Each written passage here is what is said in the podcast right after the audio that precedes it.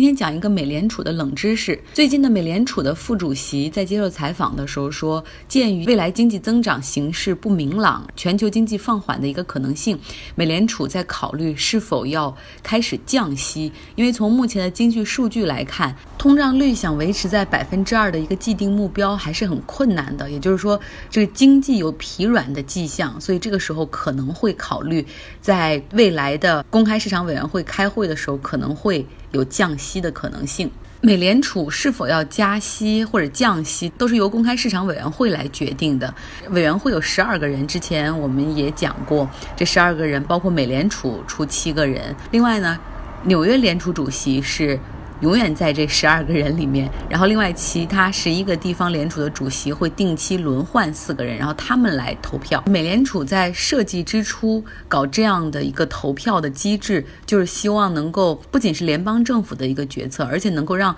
地方联储从各地和各种行业不同的角度去考虑经济陷入停滞或者是经济增长过热的问题。公开市场委员会投出票来，然后呢，美联储决定加息还是降息的话，那么就要进行公开市场操作。问我说，各国的央行包括美联储怎么去影响利率呢？是不是就像行政命令一样？比如说决定要升息或者降息，央行发一条给全部金融系统、商业银行的指令，就是说从明天开始，基本利率上调十五个基点。其实不是这样的，至少从美联储的操作来看，他们是要进行 open market operation 公开市场操作，所用的工具就是美国国债。我这学期选的一门宏观经济学的课，教授 David Romer 他有一个很形象的比喻，我觉得讲起来非常的恰当。他要说，大家可以想象一下，美联储就假想一下，美联储的地下室是一个硕大无比的金库，他们会在这里放现金，美国的国债。如果联储决定要降低利率了，怎么办呢？那就用这个地下室里的现金投到市场上去买债券，然后把这些债券再放到地下室里，那么现金就流入到了市场，增加了货币的供应量的话，那就导致整个供需关系所决定的利率的下降。反之，如果联储决定说这个月我要加息了，或者这次开会完了之后我要加息了，那怎么办呢？联储呢就要。想到把更多的钱拿回到了联储的这个地下室，对吧？所以他们就会把联储地下室里的国债拿到市场上去卖，然后把钱卖回的钱拿回来，再放回到地下室，这就直接降低了公开市场上的货币供应量。那么货币供应量下降之后，利率自然就会上升。包括我们国家的央行都是通过在公开市场上买卖债券，从而影响在市场上的货币供应量，然后再去影响基准利率。但是因为确实涉及到宏观经济货币政策比较复杂，所以媒体在报道的过程中，他会报道这个货币的供应量的话实在太复杂了，所以大部分都只是报道这个对基准利率的一个决策。那加息或者降息会怎样影响消费行为或者投资以及经济的前景呢？如果联储决定加息的话，就意味着资金成本在上升，因为这个钱不论是你花还是投资。它的机会成本相比放在银行里面，其实它都是在增加的，对吧？你的成本实际上在增加，所以说一旦加息的话，就会导致钱贵，钱贵就会导致个人消费下降，预期投资下降。所以就算是政府支出和进出口不变的话，那么整个 GDP 也会出现下滑。所以就是如果加息的话，实际上是为了给过热的经济增长放缓。那降息呢，就是钱便宜了，所以大家也愿意花钱了，愿意投资，愿愿意个人消费，也愿意去进行投资了，GDP 会增长。那有人就会说，那为什么要加息呢？比如这次让整个钱柜，然后个人消费下降，然后整体的市场投资放缓，那为什么要这样呢？大家一起搞建设。如果央行持续保持一个低利率的话，经济快速增长，这不是人心所向吗？但实际上，大家想一下，如果利率长期保持很低的话，这个市场上的钱很多，流动性非常的充足，然后企业和个人他都会想说，既然现在钱这么便宜，我可以贷款，比如去搞扩大生产，然后或者是我可以去贷款去买车买房，然后很多人大家会大量的去购买各种各样的资产，比如说地产也好，金融资产也好，因为利率很低嘛。然后这个时候很多人都在赚钱，就是账面浮盈，比如说股市也在涨，楼市也在涨，然后大家都认为自己非常的有钱，但实际上这就是资产泡沫。我们看到的是每个人的负债表都在增大，但实际资产，而实际资产只是在低利息的环境下产生的泡沫而已，并没有真正的财富增长。所以发展到一定阶段，就会导致资产泡沫、金融泡沫的破裂，然后这会对经济造成巨大的伤害。另外就是当。资产出现泡沫的时候，物价也会飞涨，因为整个市场上大家想想钱多了嘛，然后你的产品的价格就会被炒上去。当通胀率上去的时候，这时候很多人就会发现，哦，原来手里的钱也不是那么值钱了。在当经济泡沫一破裂的时候，你发现资产大幅的缩水，但是很多物价却不会迅速的下降。所以，像美联储以及很多国家的央行，他们在决定是否要加息或者降息的时候，都会看两个标准，一个就是通通胀率，另外一个就是失业率。既要保证经济有活力的增长，同时你要保证经济不会过热过快，然后导致物价上涨。所以，稳定物价是非常重要的。像美联储，他们就把自己的通胀目标长期定在百分之二左右，是认为是几个健康的标准。从零八年金融危机之后到现在，美联储一直是希望说，哎呀，我们怎么能够，呃，就是经济滞胀的表现就是通胀率太低嘛，呃，总是达不到百分之二的目标。那我怎么能够努力让这个经济达到百分之二，同时又通胀率又不过高呢？这是他现在的一个踌躇所在。大家都说为什么要严控这个通胀率在百分之二？他们真的有通货膨胀率很高的时候吗？有的，从一九七八年到一九八五年，这中间通胀率最高达到过百分之十三，还有百分之十的情况。当时某个单个季度的通胀率都能达到百分之十六啊！美联储的主席沃尔克就把。通胀定义为美国经济的最大的敌人，然后他又决定说要强硬开始强势加息。他加息的这个过程，呃，又被认为是过于鹰派了。中间联邦基准利率从百分之八点三加到了百分之十四点四，然后后面一直保持百分之十二等等这样的一个高位。然后这个强势加息，当然导致经济。增长出现下滑，然后这个时候里根总统，然后他们也开始向这个联储施压，就是说这个加息差不多了，可以了，通胀率也不一定非要降到太低，对吧？我们要保持经济的一定的活力。但是这个沃尔克不听，然后就继续加加加加，最终在他的任期内，他把这个美国的通胀率从两位数百分之十几降到了零。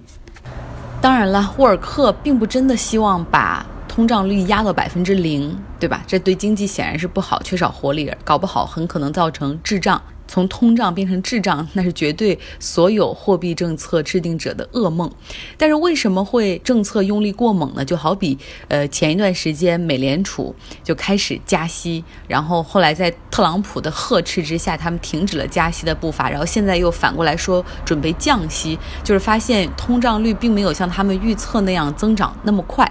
其实就反映出美联储也好，各国央行也好，他们在货币政策制定的时候，通常会。做 projection 就会去做预测，然后他们怎么去判断接下来的货币政策？我是以怎么样的货币量去保证这个市场的一个流动性？然后怎么去设置利率？那么其中它就要看两个重要的数据，就是说预期的通胀率会是怎么样的？但这是一个。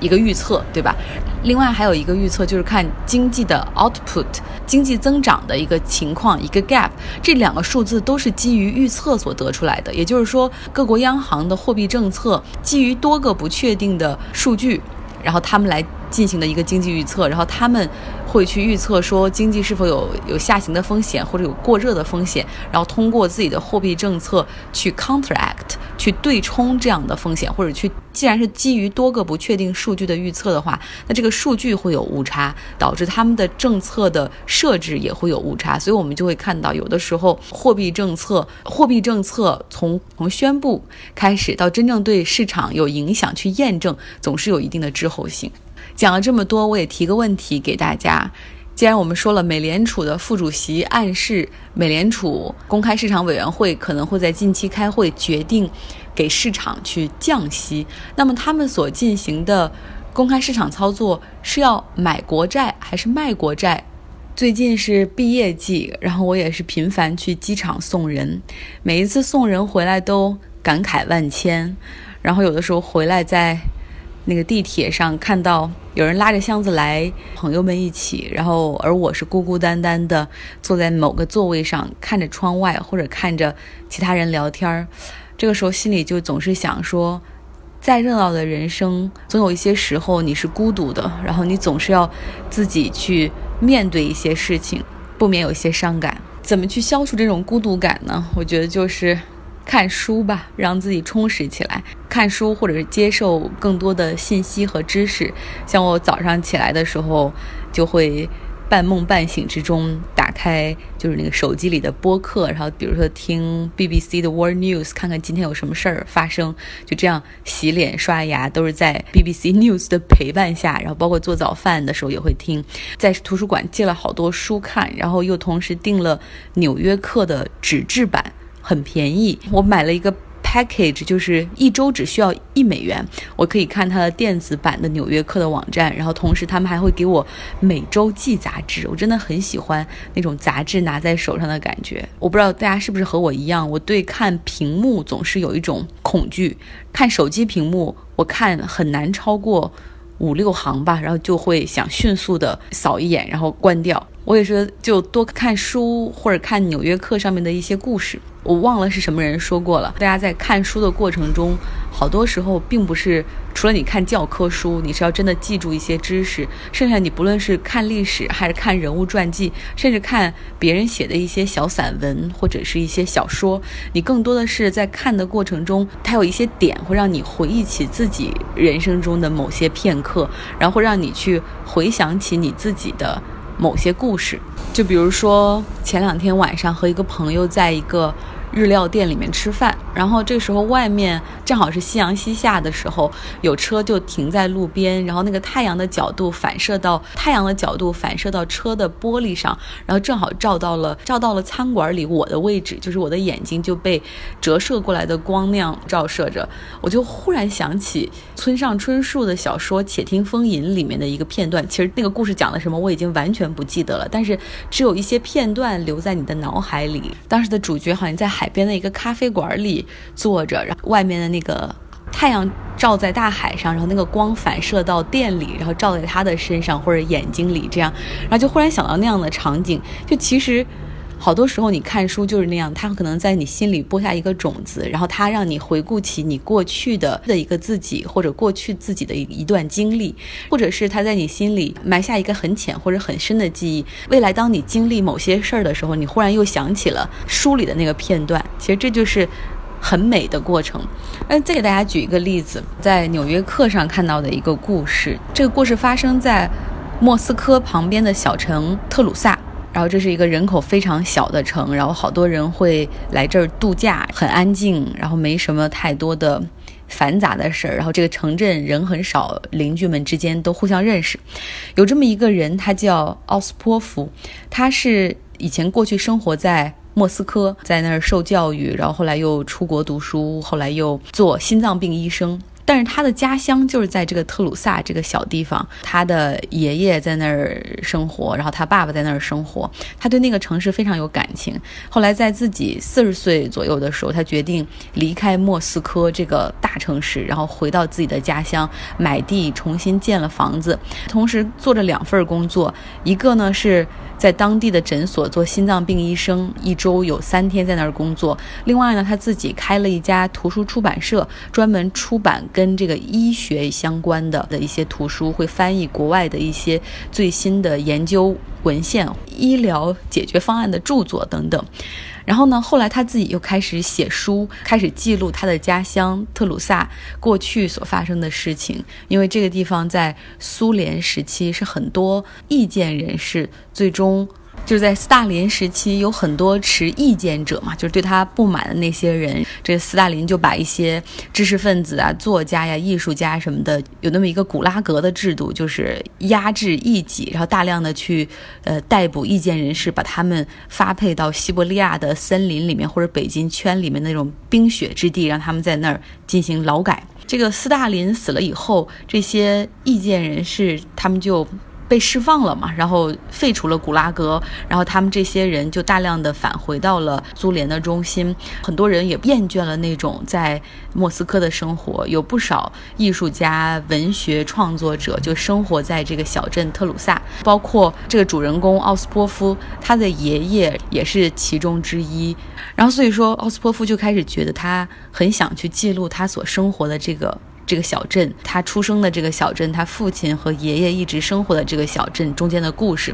他就写书，开始自己出版。过去的事儿写完了，他就开始去记录现在这个小镇里发生的一些事儿、一些变化。有的时候在看几行文字，脑子里回想的根本不是他看到的文字的内容，而是看着文字而心里在想着自己的事儿。然后就想，其实你看我在北京生活了十几年。嗯，跟我在我的家乡哈尔滨生活的时间可能差不多时间，然后在北京我也成长，交了很多朋友，也所谓的扎下根来，融入成为这个城市的一部分。但就像这个奥斯波夫一样，就是你内心中真正你最有感情，然后最你爱的可能最深沉的地方，还是那个你叫做家乡的地方。我就想，如果有朝一日，嗯，我可以回到我的家乡去做一些事情，哪怕最简单的就是。记录这个城市的发展变化，去写下这个城市的故事，让一些记忆得到保存。然后我当时看着这个书的时候，又在想说，哎，我记得小的时候有一个反映知青下乡，然后返城到之后改革开放之后，好多人富起来，好多人还过着穷日子，还有人经历下岗那样的一个小说，叫做《年轮》，它就是讲我们家乡哈尔滨的故事。然后当那个故事被改编成电视剧搬上银幕的时候，然后你会看到我我们家里的好多人就会对那样的故事有。感到同感，然后说对，确实当时就是这样，怎样怎样。有时候我就脑海里忽然忽然想到那本书那个剧，然后觉得哦，那个作家很很了不起，他能够。记录下那样的年代，然后而且不只是一个年代，它是有一个年代跨度的。然后同时，这个作品又这么受欢迎，在看这个小品文的时候，心里就会产生这样的想法。所以就是想和大家说，阅读有很多的乐趣。这个乐趣并不是在于说，哦，我今天通过读这篇文章，我得到了多少知识，或者哦，你看他的写法有多好，我又学会了